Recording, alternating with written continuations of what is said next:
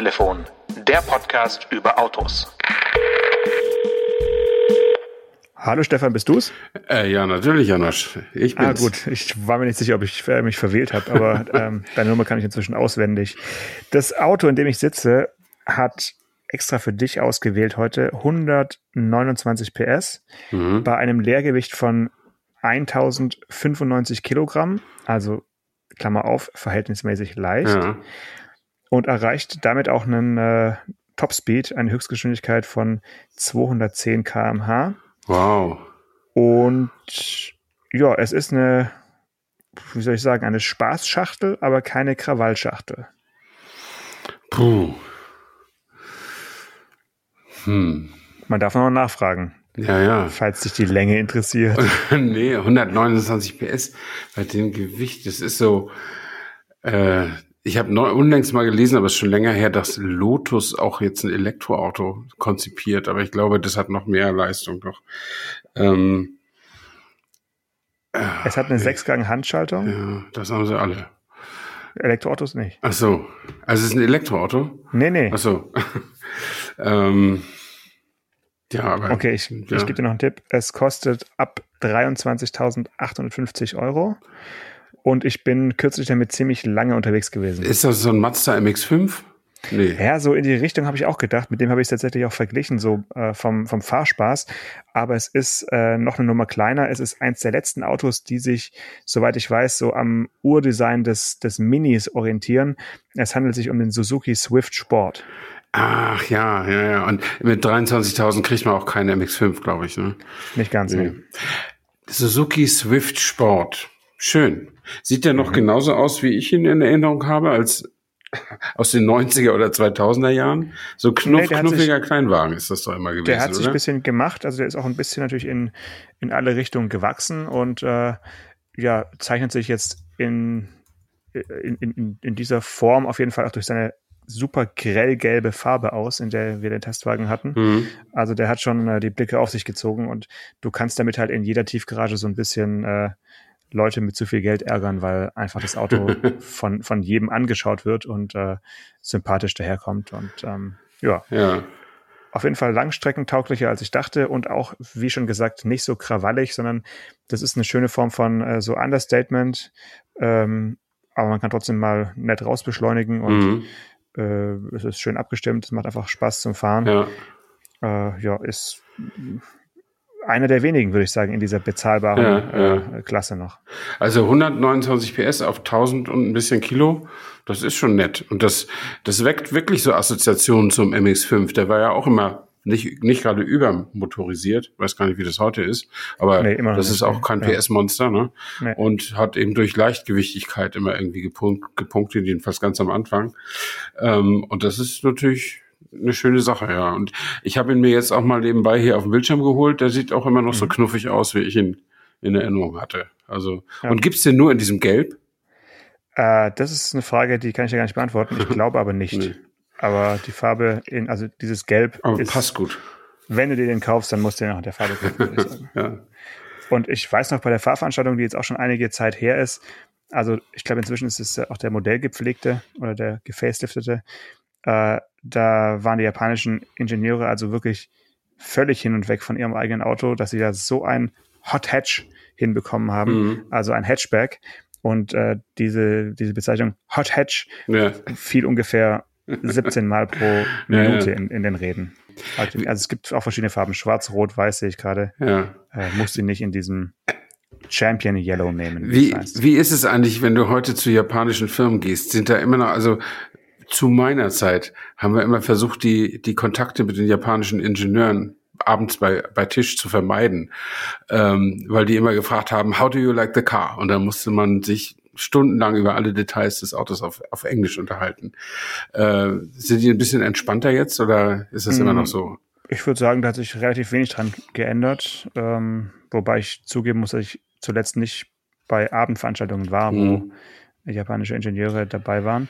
Aber wenn die am Tisch sitzen und ähm, ein Gespräch entsteht, dann ist es doch meistens sehr technisch und Ja. sehr nah am Produkt. Das Ja, stimmt. ja. Das sind die, also die wollen das immer alles ganz genau wissen. Das ist ja, die sind natürlich entspannter als die Chinesen. Ich glaube, wenn, wenn jetzt noch Messen wären, dann wären, glaube ich, die Asiaten, die mit kleinen Kameras in den Radläufen äh, sich, in die, sich in die Radläufe biegen. Das wären wahrscheinlich eher Chinesen als Japaner. Aber früher, als die Chinesen noch nicht auf den Plan getreten waren, da waren es halt immer die Japaner. Die haben sich wirklich interessiert, äh, um Klar. alles genau anzugucken, wie die Europäer das machen. Und sie haben sich auch dafür interessiert, wie wir ihre Autos finden, weil sie tatsächlich daraus lernen wollten. Äh, das ja. war nur eben so auf ich so glaub, eine... Die Zeiten sind, sind glaube ich, vorbei. Aber auf ja. so eine humorlose Art, weißt du? Ja. Und die waren vor allen Dingen überhaupt nicht irgendwie Ironie, die waren völlig ironieresistent. Also man konnte auch keinen Scherz über ihr Auto machen. Da waren sie, Auf gar keinen. Da wussten sie nicht, was, äh, was sie davon halten sollten.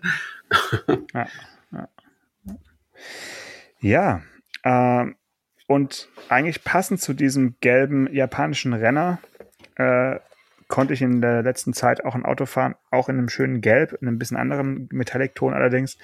Äh, das ganz gut zu dir passen könnte. Wir hatten es ja schon angeteasert. Ja, T-Klasse. Und zwar äh, T-Klasse, genau. Ja. T-Klasse muss man erstmal sagen. Ähm, da schlägt also Mercedes-Benz jetzt ein neues Kapitel auf mit dieser Bezeichnung. Soweit ich weiß, war das T ja eher als T-Modell für die Kombis bisher ja, im ja. Sprachgebrauch.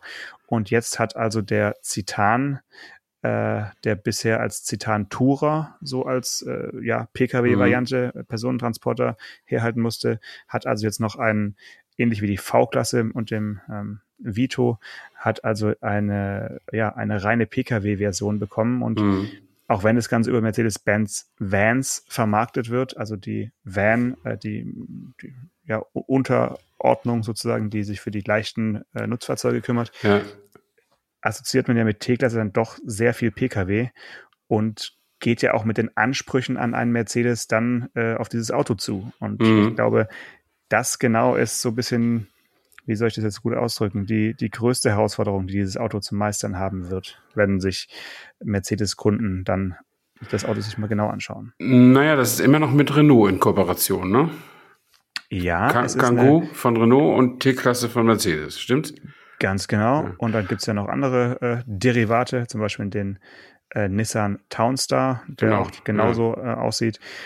Ja, äh, es ist so ein bisschen, wo, wo wollen wir anfangen? Also beim, beim ersten Zitan hat man ja gesagt oder hat man Mercedes vorgeworfen, dass sie eigentlich nur einen äh, umgebatchten Kangoo verkaufen. Also genau. Also sie machen da mhm. ihr Mercedes-Lenkrad rein und so ein paar Schalter und äh, natürlich den Stern draußen dran und ansonsten ist aber eigentlich alles äh, Renault-Technik. Und ich weiß noch ganz genau, damals wurde natürlich betont, dass ja schon auch da noch Abstimmungsfahrten stattfanden und man da schon noch etwas äh, Hand angelegt hat hier und dort und verbessert hat und das so ein bisschen auf Mercedes-Niveau zu heben. Aber so richtig überzeugend war das natürlich nicht, weil der Kangoo ja als Absprungbasis auch kein schlechtes Auto war. Mhm. Und die T-Klasse oder der Citan, muss man ja sagen, damals war eben, ja, war eben ein äh, Kangoo mit, mit Mercedes-Stern. Und die Motoren waren ja auch größtenteils identisch und äh, eigentlich alles andere auch. Es gab auch viele Schalter, vor allen Dingen diese charakteristischen Renault Tempomat Kippschalter, mhm. wer kennt sie nicht? Äh, die haben einfach eine Form, die, glaube ich, in den Nullerjahren alle Renaults hatten, die also dann auch im Citan anzutreffen waren und äh, solche Dinge. Nun ja, Jetzt soll aber alles anders sein, obwohl das Auto nach wie vor bei Renault gebaut wird. Ähm, wird also erzählt, dass, also die, die Storyline geht so, dass jetzt hier viel mehr eigene Entwicklung drin, drin stecken soll. Hm. Ähm, du kannst mich mal fragen, wo man die jetzt äh, findet, weil von außen, wenn du dir beiden Autos nebeneinander stellst, siehst du natürlich einen anderen Kühlergrill, du siehst andere Scheinwerfer, ein bisschen anderes Heck, aber so das Große und Ganze, die Seitenansicht und so ist ja wirklich nach wie vor eins zu eins ja. gleich wie, wie, beim Kangoo. Es ist aber nicht mehr so schlimm wie in der früheren Kangoo-Generation, weil der Renault Kangoo eben auch jetzt seriöser aussieht.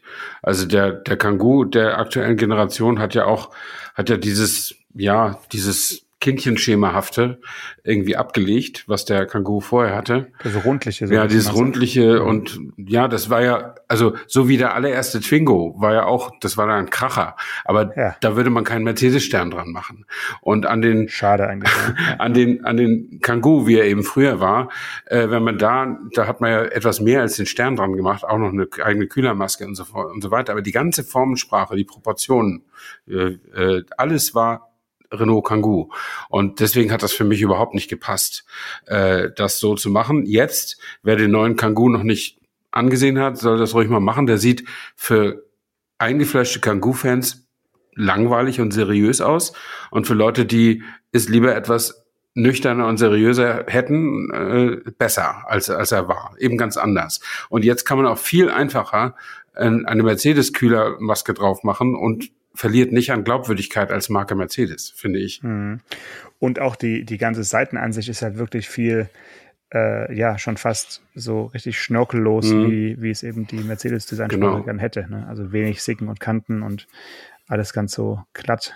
Ähm, das stimmt. Ja, also vielleicht hat man da dann doch mehr Mitsprache äh, gehabt, so im, im, im Grunddesign. Ähm, die Zusammenarbeit mit Renault oder mit der Renault-Nissan-Allianz ist ja mehr oder weniger beendet worden, also zumindest was das Kapital angeht. Man hat ja die Aktien äh, gegenseitig wieder zurückgekauft und mhm. äh, ich vermute mal, dass da in naher Zukunft keine Kooperationen mehr stattfinden auf der Pkw-Seite, also keine neuen Autos. Man muss ja wissen, dass Mercedes in letzter Zeit viele äh, Motoren von, von Renault eingekauft hat für A, B, äh, also A-Klasse und B-Klasse und äh, auch CLA.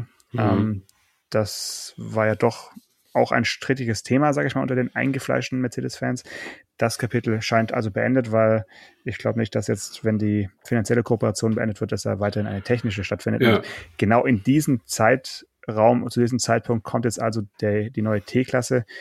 Ähm, und die muss ja jetzt noch einige Jahre am Markt bestehen und fährt also weiterhin mit Renault-Technik rum. Man kann also sagen, eine der letzten oder vielleicht der letzte Mercedes mit mhm. äh, französischer Technik, ja. die auch in äh, Frankreich gebaut wird. Ja, das kann gut sein und das würde ja auch zu der Strategie von Mercedes passen, die sich jetzt immer mehr abzeichnet, dass sie den Schwerpunkt auf das, auf die Oberklasse und die Luxusmodelle legen wollen und auch das ganze Einstiegssegment A-Klasse, B-Klasse und so weiter ausdünnen, wie die gesagt haben, jetzt letzte Woche von sieben auf vier Einstiegsmodelle und sie wollten auch nicht bestätigen, ob die noch A- und B-Klasse heißen werden. Also sie wollen irgendwie wieder zurück zum Anfang, also nur teure und hochwertige Autos machen. Und dazu passt wahrscheinlich auch eine strategische Kooperation mit einem Volumenhersteller wie Renault, passt einfach nicht dazu, würde ich sagen. Ja, und man braucht jetzt auch keine kleineren Benzinmotoren mehr, die man irgendwie sich dem eingekauft ja. hat, äh, lange Zeit. Äh, welche drei von den sieben bisherigen Karosserievarianten dann wegfallen, äh, kann man nur mutmaßen, aber es ist halt eigentlich alles, was äh, unterhalb der E-Klasse ist, wird ja jetzt dann als Entry Luxury bezeichnet, also mhm. als Eingangsluxusbereich. Und wenn man sich jetzt anschaut, C-Klasse, äh, wie viel B-Klasse und wie viel A-Klasse dann da noch übrig bleiben oder CLA, mhm. Uh, we will see. Ja, das ist nicht allzu viel, weil ja. da müssen ja noch irgendwelche SUVs rumfahren. Mhm. Äh, ja. Ja, GLA, GLB, A-Klasse, B-Klasse, CLA, äh, Limousine, Shooting Brake, das sind schon sechs. Was GLC, haben wir noch? Ja, genau. Ja. GLC noch. Mhm. Also ja, da könnte man, kann man natürlich ausdünnen. Ich frage mich nur, sollte man? Also soweit ich das begriffen habe, was ihnen immer wie ein Klotz, äh, wie ein Mühlstein um den Hals gehangen hat, war smart. Äh, aber alles ab A-Klasse hat Geld verdient. Ähm, und ich kann mich gut erinnern an einen der letzten Termine, die ich aktiv als Autojournalist besucht habe, war die jetzt aktuelle B-Klasse. Und da hatte ich noch ein Gespräch mit dem Baureihenverantwortlichen für die für die kompakten Wagen eben bei mhm. Mercedes. Ich habe leider den Namen vergessen, aber der strotzte vor Selbstbewusstsein, also nicht nur ist ja bei Fahrveranstaltungen immer so, dass alles immer klasse ist mit den, und das Neue ist viel besser als das Alte das und so. Beste, ja, das ist ganz klar. Ähm, aber er konnte eben auch so ein paar Zahlen, das ging in die Millionen, was die kompakten Autos eben machen, dass die eben auch einen Beitrag zum Unternehmen bringen, sonst würde man es ja nicht machen. Und das ist ja auch klar. Ich meine, so wie die das ausgerollt haben, ja. Und auch dieser Strategiewechsel von der, von der, ich sag mal, alte Leute A-Klasse auf die junge Leute A-Klasse, das hatte ja nicht nur äh, Design und ästhetische Gründe, das hatte ja auch Gründe, das Publikum, zu, das sich für ein Auto mit Mercedes-Stern entscheidet, deutlich zu verjüngen. Das war ja, das war ja wirklich eine, eine, eine strategische Entscheidung. Und das jetzt alles quasi für, für nicht so wichtig zu halten, finde ich irgendwie seltsam. Aber wahrscheinlich läuft es wie Wahnsinn in China mit den großen Autos. Ja. Ja, und äh, du weißt ja, wenn sie dann Elektroautos bauen, äh, da ist dann halt irgendwann eine, eine Preisgrenze erreicht, äh, wo dann es sich einfach nicht mehr lohnt. Also da musst du halt, ein, da, ist, da ist der Akku ja nach, nach wie vor so teuer.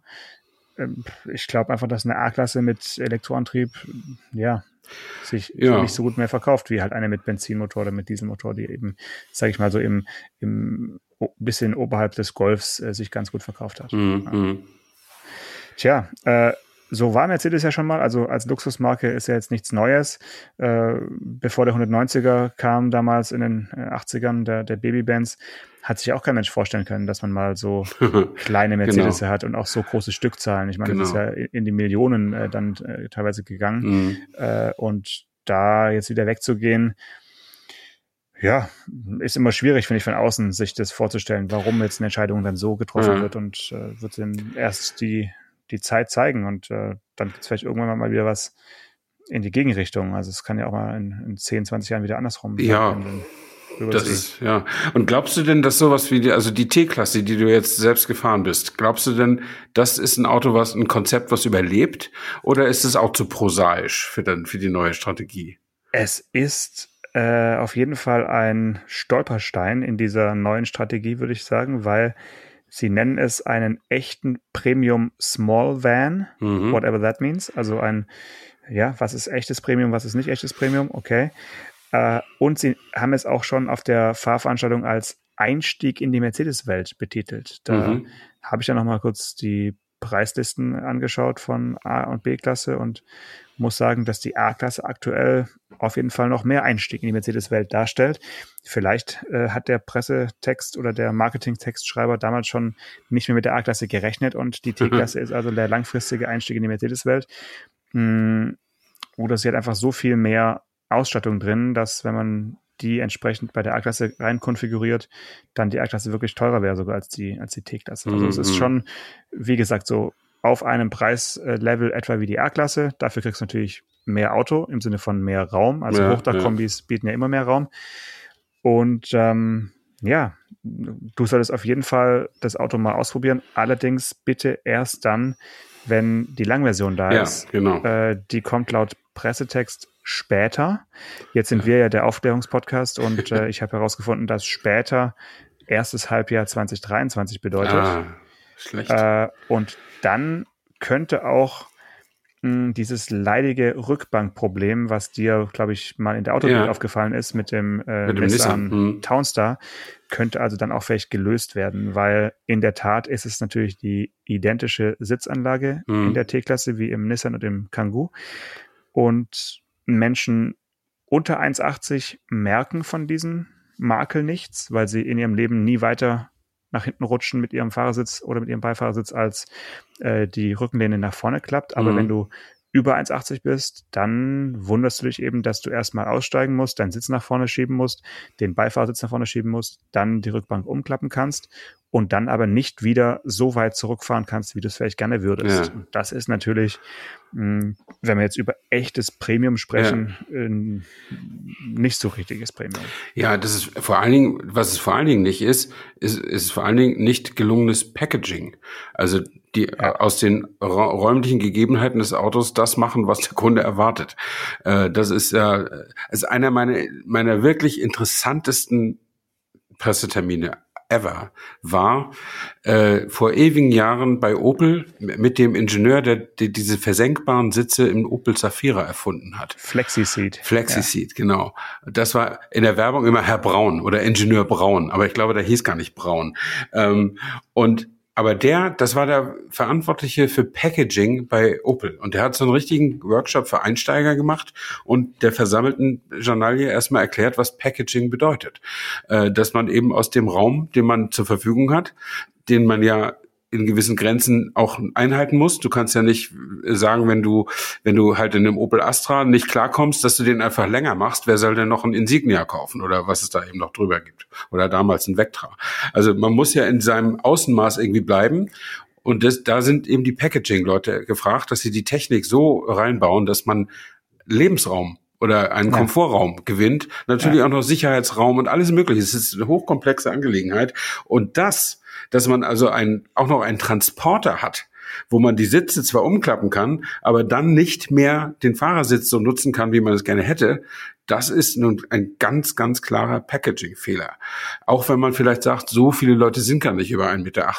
Aber erstens, stimmt das nicht, weil die Leute werden immer größer, gerade die jungen mhm. Leute. Und mhm. zweitens ähm, gibt es ja genug Leute, die sind nur 1,70 und fahren aber trotzdem so, als wenn sie Wladimir Klitschko wären, weil sie denken, sie müssen so weit wie möglich vom Lenkrad wegsitzen. Und ja, auch wenn das falsch ist, dann ja. ist es trotzdem ihr Wunsch und ihr Wille und das muss irgendwas Auto irgendwie hergeben. Ja.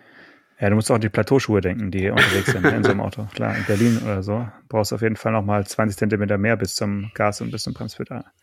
Ja, also ist mir aufgefallen natürlich, ich habe es ausprobiert extra äh, für dich, um mhm. äh, das nochmal klarzustellen, weil du möchtest ja unbedingt äh, viel transportieren, umwerfen und so. Äh, ich weiß nicht, wie es in Berlingo ist, also die Sitze, äh, die Sitzflächen klappen sich dann so äh, oder falten sich so mit, mit nach unten, aber mhm. eben nicht so äh, aufwendig und intelligent wie im besagten Opel, sondern mhm.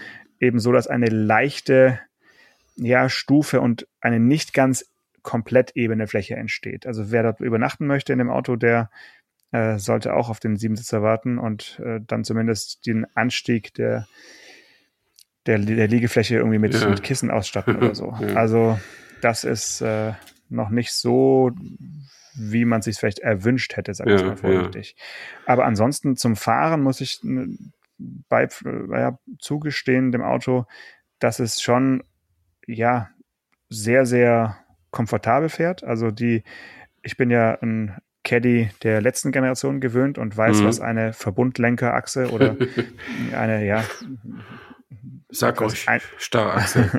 genau. Ich wollte das Wort Starrachse nicht sagen, aber äh, was es bedeutet, vor allen Dingen für die hinten Mitfahrenden, wenn das Auto nicht voll beladen ist, dann kommt ihr ja schon so ein bisschen ins, mhm. ins Holpern. Das ist beim aktuellen Caddy ja auch schon besser mit der äh, anderen Radaufhängung hinten. Und jetzt hier im, in der T-Klasse äh, bin ich also, habe die holprigen Nebensträßchen genommen und hatte nie das Gefühl, in irgendeinem Nutzfahrzeug zu fahren. Mhm. Also es mhm. fährt sich schon wirklich sehr, sehr gut abgestimmt. Ähm, die Lenkung ist auch komfortorientiert, aber trotzdem nicht unpräzise.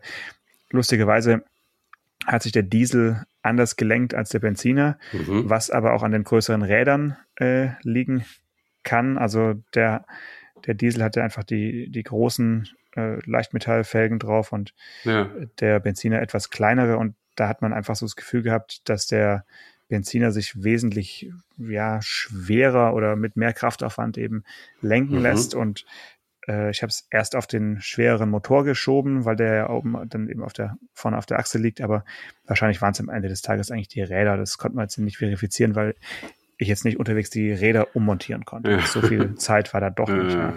Aber es gibt sehr, sehr klassisch äh, vier Motoren, also Benziner und Diesel. Und dann äh, kommt dann irgendwann äh, ich glaube auch im nächsten Jahr tatsächlich dann auch der elektrische äh, dazu, die elektrische T-Klasse. EQT. EQT ja. heißen wird, genau. Ob die jetzt in die Luxusstrategie und in die zu den anderen EQ-Modellen passt, das sollen die Leute von Mercedes selber entscheiden können.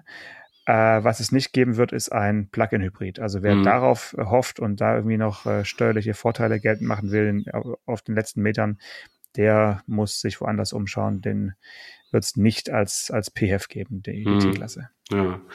Ähm, ich habe mir gerade mal technische Daten auf den Schirm geholt. Der ist ja, der, der größte Diesel hat bei, bei der T-Klasse 116 PS. Klingt nicht so richtig? viel, gell? Und leider hat, also PS ist ja eigentlich egal, New Drehmoment ist ja wichtiger und der hat aber auch, also mein Berlingo hat 320 und ja. der, der, die T-Klasse hat 270. Das ist ja schon noch, noch, noch ein Unterschied. Es sei denn, sie ist 300 Kilo leichter, aber das würde ich mal anzweifeln. Ja, 300 Kilo garantiert nicht. Also das würde ich jetzt auch nicht hm. Vermuten. Ja, also übermotorisiert ist er bestimmt nicht, nee. aber ich bin ja so im Münchner Umland auch ein bisschen Autobahn gefahren hm. und ja, ähm, es, es, es reicht. Also, das würde dir wahrscheinlich auch reichen. Mhm. Aber fahr dir nochmal, das sind ja die gleichen Motoren auch beim, beim Kangoo. Und ja. äh, ob du dann am Ende wirklich einen Mercedes fährst, können wir nachher nochmal besprechen. Was ich ganz spannend finde an dem Auto, wenn man sich den jetzt mal im Detail anschaut, designmäßig und sich mal auf die äh, vorderen Scheinwerfer äh, hm. stürzt, dann kommen die einem irgendwie bekannt vor. Und okay. ich habe dann so gedacht, ja, komisch, irgendwie diese LED Tagverlichtsignatur mit diesen zwei Streifen da oben, so ein bisschen geschwungen im Gordon Wagoner-Style, ja. kenne ich irgendwoher. Und tatsächlich auf Nachfrage ähm, hieß es ja, also die Scheinwerfer sind aus der aktuellen B-Klasse. Ach. Das heißt, falls die B-Klasse eines baldigen Baureihentodes sterben muss, ja. wird sie also als T-Klasse noch weiterfahren, weil die Lichter sind also genau die der T-Klasse und B-Klasse identisch. Das heißt, da hat man richtig einen Schwabenstreich gespielt. Mhm. Das wird wenigen Menschen auffallen, weil der Grill ist ja ein bisschen anders geformt ja. und das ganze Auto ist anders äh, gestaltet, aber wer sich jetzt die Scheinwerfer genau anschaut, der wird sehen, tatsächlich kommen, mhm. kommen die einem sehr bekannt vor. Findest du es gut, wenn man so äh, Teile-Recycling betreibt oder ähm, ich finde dir noch nie aufgefallen. Sowas? Nee, also ich finde das, ich finde das nicht schlimm. Ich finde es mutig bei so stilprägenden Sachen wie den Augen. Ich finde es auch ein bisschen scary. Das ist so ein bisschen wie Gehirnverpflanzung oder so. Aber, ähm, aber ich meine, das Auto sieht jetzt also mir wäre das nicht aufgefallen, sehr auch von Fotos her. Es sieht seriös aus wie ein Mercedes eben, das merkt man schon, aber dass es jetzt identische Scheinwerfer sind, das wäre mir so nicht aufgefallen. Hm. Aber warum nicht? Ich meine, es, es schadet dem Auto nicht und ich glaube, der Wagen ist auch weit genug weg von der B-Klasse, um der B-Klasse zu schaden. Also mit der Entscheidung. Das finde ich jetzt nicht, nicht ganz so verwerflich. Und wir hatten ja das Thema schon mit, mit Robert Leschnik, dem äh, Exterieur-Chefdesigner von Mercedes. Äh, wer das nicht gehört hat, Folge vor zwei Wochen, war sehr gut. Ähm, die haben 40 Autos. Da müssen sie halt sehen, wo ja, sie bleiben mit ihren. Die T-Klasse nicht äh, dazu. Nee, also stimmt, die geht ja als, als Van, Van, ne? Ja, ja genau. genau. Also, aber trotzdem, also die Diversifizierung ist jetzt schwieriger als seinerzeit mit klein, mittel, groß, ne? Ja. Ja, ich finde es auch nicht schlimm. Ähm, ich fand es nur einfach überraschend, weil man damit nicht, nicht wirklich rechnet, weil wir als Journalisten ja so lange gelernt haben, dass also die LED-Tagverlichtsignatur sozusagen das neue ja, Erkennungsmerkmal genau. von Modellreihen ist. Und, ähm, Jeder hat was eigenes, genau. Hm. Und, und daran kann man dann ein Auto schon auf, auf viele Meter erkennen. Und wenn er hinter einem jetzt eine B-Klasse fährt oder eine, T-Klasse, äh, ist es einfach nicht mehr erkennbar. So, also das ist hm. äh, ja, ja, genau. Aber das ist so nur für unsere Hörerinnen und Hörer so eine exklusive Nachricht. Also das wird wahrscheinlich außer uns äh, kaum jemand merken. Ähm, mal gucken, ob es noch jemand auffällt. Ja, ja. Ähm, ich bin ja auch ein Auto gefahren diese Woche. Ähm, und, ja. äh, und zwar bin ich tatsächlich jetzt endlich mal den C5X gefahren von Citroën als, als Ach, Probefahrt. Sach, ja. Und, als äh, Plug-in-Hybrid. Als Plug-in-Hybrid, ja. Und ich muss sagen, das Auto, also wer sich für ein großes Schrägheck Mittelklasse Auto von 4,80 Meter interessiert, äh, der soll sich den ruhig mal ansehen. Das ist einfach ein gutes Auto. Ähm, aber es hat mich überhaupt nicht vom Sitz gerissen. Also ich war damals, als ich, äh, als ich den Berlingo zum ersten Mal gefahren habe, da habe ich gedacht, ey, das ist ja toll. So ein großes, geräumiges Ding und äh, super. und äh, na, CarPlay hatten die anderen Autos, die ich vorher ja, hatte, auch schon. Aber ja. die äh, das fand ich einfach irgendwie cool. Das war auch so dieses äh, Kapitän der Landstraße Gefühl so ein bisschen, ne? wenn du immer nur PKW, normal PKW gefahren bist. Ähm, und mit dieser riesigen Scheibe und so und überall kannst du richtig durchgucken durch alle Fenster und und jetzt sitzt du, wenn du aus so einem Hochdach-Kombi-Leben kommst, dann steigst du in so ein C5X und denkst, du bist in einem Sportwagen. Äh, der, das Dach ist so niedrig, mhm. äh, du musst wieder üben, gerade so als älterer Mensch, äh, ob dass du unfallfrei aus dem Auto aussteigst und so. Mhm. Das ist wirklich interessant. Ähm, und das ganze Fahrgefühl ist es super komfortabel. Er ist natürlich viel, viel leiser. Ist er Elektro- und Benzinmotor, klar ist das leiser. Ähm, äh, das ganze Fahrgefühl ist schön und so, aber es hat mich einfach nicht so geflasht. Ähm, das habe ich dem Verkäufer auch gesagt, aber er macht mir trotzdem jetzt mal, er rechnet mir jetzt trotzdem die Woche mal aus, was die Leasingraten dann so kosten. Äh, und er hat mir was Neues gesagt können zum Thema Berlingo. Die machen den wieder als Pkw mit, äh, also mit der Bestuhlung und den Fenstern als Diesel. Und da kommt dann so ein fest installiertes Gepäcktrennnetz rein und dann kannst du den als LKW zulassen, als Nutzfahrzeug. Ähm, und der heißt dann irgendwie Multivan oder eine Multivan nicht, Multispace. aber Multispace, irgendwie so. Jedenfalls, das ist das neue Angebot. Das hat er mir gesagt, das wäre doch was. Und ich sage, ja, das ist toll, super. Und dann habe ich mir das auf der Homepage angeguckt und da suchst du aber vergeblich die Langversion. Ähm, Gibt es keine Langversion? Also ich habe sie nicht gefunden, äh, weder im Konfigurator okay. noch in der Broschüre. Ich such sie dir. Ja, such sie ja. mir mal in Ruhe oder ich frage nächste Woche nochmal den Verkäufer, wenn ich da mal wieder hin, hingehe und so. Aber es ist wirklich ein, ein, ein eine never-ending Story. Ja, also ich habe, ich bin mit so einer Pappschachtel, ne, der hat ganz schön Augen gemacht, als ich da reinkam, mit so einer Pappschachtel, wo so ein Fotostudio-Papier-Hintergrund reingeht mhm. bin ich da an, also natürlich mit der leeren Schachtel, bin ich da angekommen. Die ist dann zwei Meter, also der Hintergrund ist zwei Meter zweiundsiebzig breit, das ist so das Standardmaß. Ähm, und die Schachtel ist dann vielleicht zwei Meter fünfundsiebzig lang. Ähm, und den habe ich, ich habe gesagt, den müssen wir jetzt erstmal da reinkriegen. Wenn das nicht passt, brauche ich gar nicht zu fahren. Und äh, das geht. Also da, da, der passt da rein. Jetzt natürlich nicht so komfortabel wie im Berlingo, weil man auch den rechten den Beifahrersitz nicht umklappen kann. Aber man kann ja einen Liegesitz draus machen und dann kann man das irgendwie so schräg da, so dass er nicht beim Bremsen auf den Navi-Bildschirm brettert, ne, der Hintergrund, ja. die Rolle. Aber das würde schon gehen. Es ist nicht so einfach alles. Ähm, also jetzt hat ja bei uns die, die Jugendfeiersaison wieder begonnen und jedes Wochenende schmeiße ich den Berlingo voll mit Sachen für das mobile Fotostudio äh, und so. Und das ist ein echter Luxus, wenn man nicht drüber nachdenken muss, wie man packt. Äh, und in dem C5X muss man sehr genau darüber nachdenken, wie man dann packt. Aber äh, vom Platz her wäre das aber okay. Aber ich bin vom Fahrgefühl nicht so nicht so angenehm überrascht. Also mhm. es, ich, ich sage einfach noch nicht, das ist mein Auto und ich bin bereit, mhm. dafür mehr zu bezahlen, mhm. als ich vorher mhm. bezahlt habe, weil der hat ja einen Basispreis schon von 46 irgendwie oder so. Ne? Ja, also so ähnlich ging es mir auch bei, bei dem Fahrbericht, den wir da gedreht haben. Ähm, es ist halt extrem leise, fand ich's. Also ja. wenn man, das muss man schon sagen, die, diese Folie auf der äh, Windschutzscheibe, diese Dämmfolie nochmal, das, das macht schon viel aus. Also es ist wirklich eine, eine andere Klasse so ein bisschen. Und natürlich, wenn du dann elektrisch unterwegs bist mit, mit dem Plug-in-Hybrid, ist es ja wirklich auch an Bord einfach still. Und das ist halt schön. Aber ja, es, es hat so ein bisschen, kein, ich will jetzt nicht sagen kein Charakter, aber so ein bisschen charakterlos ist das Auto halt schon, mhm. obwohl es sehr charakteristisch aussieht auf jeden Fall. Aber ja. es fährt sich so ein bisschen. Design ist super, finde ich auch gut. Es auch fährt sich so ein bisschen, weiß auch nicht wie. Ähm, ja. ja. Also ich habe auch mal notiert, was der Bordcomputer gesagt hat. Also ich bin 24 Kilometer gefahren, ne? Und zwar Und mit vollem Akku losgefahren? Ja, mit vollem Akku losgefahren. Okay. Und zwar, aber auch auf die Autobahn, natürlich auch mal ein bisschen schneller. Also habe auch schon Benzin verbraucht. Und der äh, das Interessante ist, wenn du länger an dem Bahnübergang stehst, dann geht der Stromverbrauch in die Höhe.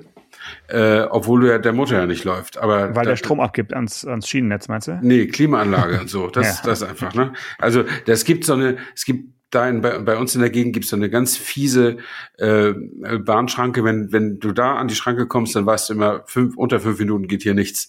Weil da fährt der Regionalexpress, da fährt die S-Bahn und, und wenn die beide keine Lust haben, kommt auf jeden Fall noch ein Güterzug. Also das, äh, da kann man dann schon ein bisschen stehen. Oder konnte ich dann äh, die Anzeige wachsen sehen von 19,5 auf 22,2 in diesen acht Minuten oder so, wo ich da stand. Aber ich bin gefahren in zwei Etappen. Äh, einmal 16 Kilometer und da hatte ich dann einen äh, Stromverbrauch von 18,8 und einen Benzinverbrauch von 1,8. Mhm. äh, auf 100 hochgerechnet dann. Ne? Und dann noch mal eine kleine Runde mit acht Kilometern, dann bin ich ohne Benzin gefahren und habe dann 20,2 hatte ich dann als als Stromverbrauch. Mhm. Ne? Also ja, ganz umsonst ist das eben auch nicht. Ne? Also 20 Kilowattstunden sind bei heutigen Stromtarifen auch sieben Euro äh, auf 100 äh, Kilometer, aber natürlich deutlich billiger als der Sprit, der jetzt bei zwei Euro sich irgendwie einpegelt. Ne? Ja, und das ist halt schon wirklich ein Wort. Also ich habe jetzt ja gerade den äh, Cupra Born noch als Testwagen, also den VW ID3 äh, ja. mit, mit Cupra äh, Umbau sozusagen mhm. und habe da jetzt einen, einen Langzeitverbrauch von äh, genau 17 Kilowattstunden. Und das finde ich schon ganz, äh, ganz okay. Ne? Also Aber dann nutzt du ihn nicht als Cupra. Äh, gut, es ist ja der gleiche Motor wie ja. ID3. Äh, das ist jetzt auch da steht nur Cupra drauf, aber ja, ja. es ist jetzt nicht sonderlich viel Cupra drin und mm. das mhm. muss ja auch nicht so sein. Ja, ja. Ja, also das ist, äh, also das, das könnte mich schon interessieren, dieses, dieses hin und her kalkulieren mit dem Sprit und dem, und dem Strom und so, weil für diese Strecken, wie gesagt, zum Fotostudio brauche ich, sind so acht, neun Kilometer. Ähm, äh, es ist einfach zu, also es gibt keinen Bus, es gibt kein, es ist irgendwie zu weit mit dem Fahrrad, wenn man noch Sachen dabei hat. Äh, und äh, dann wäre natürlich, äh, da wäre Plug-in-Hybrid genau der richtige, äh, die richtige Maßnahme. Und der Verkäufer hat auch gesagt, sie brauchen auch keine Wallbox und so. Der ist ja in fünf, sechs Stunden wieder aufgeladen an der normalen Steckdose. Das steht halt über Nacht dran und dann ist alles gut. Und da hat er ja auch recht. Ne? Also mhm. da, da, da eine Wallbox zu haben, wäre mit einer großen Kanone auf kleine Spatzen geschossen. Irgendwie. Ja, es ist einfach ein bisschen komfortableres Laden, ja. weil du es halt mhm. irgendwie im Blick hast, wenn die, wenn die smart ist und so. Und ja, aber muss man nicht unbedingt haben, klar. Ja, schön. Also dann äh, würde ich sagen, Hochdachkombi äh, Kapitel ein weiteres Mal äh, abgeschlossen, beziehungsweise ein Auto fehlt dir noch in deinen Probefahrten. Das ist halt der äh, der Caddy beziehungsweise der äh, Ford, der Ford Tourneo, Tourneo Connect, genau. mhm. den es ja auch als Plug-in-Hybrid geben soll. Äh, das wäre vielleicht noch was, aber. Aber der, der ist noch nicht im Handel, erst ne? im Mai in ja, Handel oder ja. Anfang Juni. Der, also muss jetzt mal gucken, ob der Ford-Händler da schon was weiß. Ja. Äh, das wäre vielleicht noch was, weil der fährt sich bestimmt auch ganz schön. Ja, wahrscheinlich. Also ein bisschen straffer wahrscheinlich als so ein Citroën, aber schauen wir mal. Auf jeden Fall ist das. Äh ist das echt, äh, hätte ich mir nicht träumen lassen, weißt du, dass in unserer gesättigten Gesellschaft es mal schwierig sein könnte, das passende Auto zu finden. Also. Ja, aber ich wünsche mir auch, dass du noch zum Mercedes-Händler gehst und mal ein echtes Premium-Modell äh, fährst und die ja. T-Klasse einmal mal ausprobierst. Warum nicht? Vielleicht mache ich das. Dann in diesem Sinne bis nächste Woche. Alles klar. Ciao, Janusz. Ciao, ciao. Autotelefon, der Podcast über Autos mit Stefan Anker und Paul Janosch Ersing.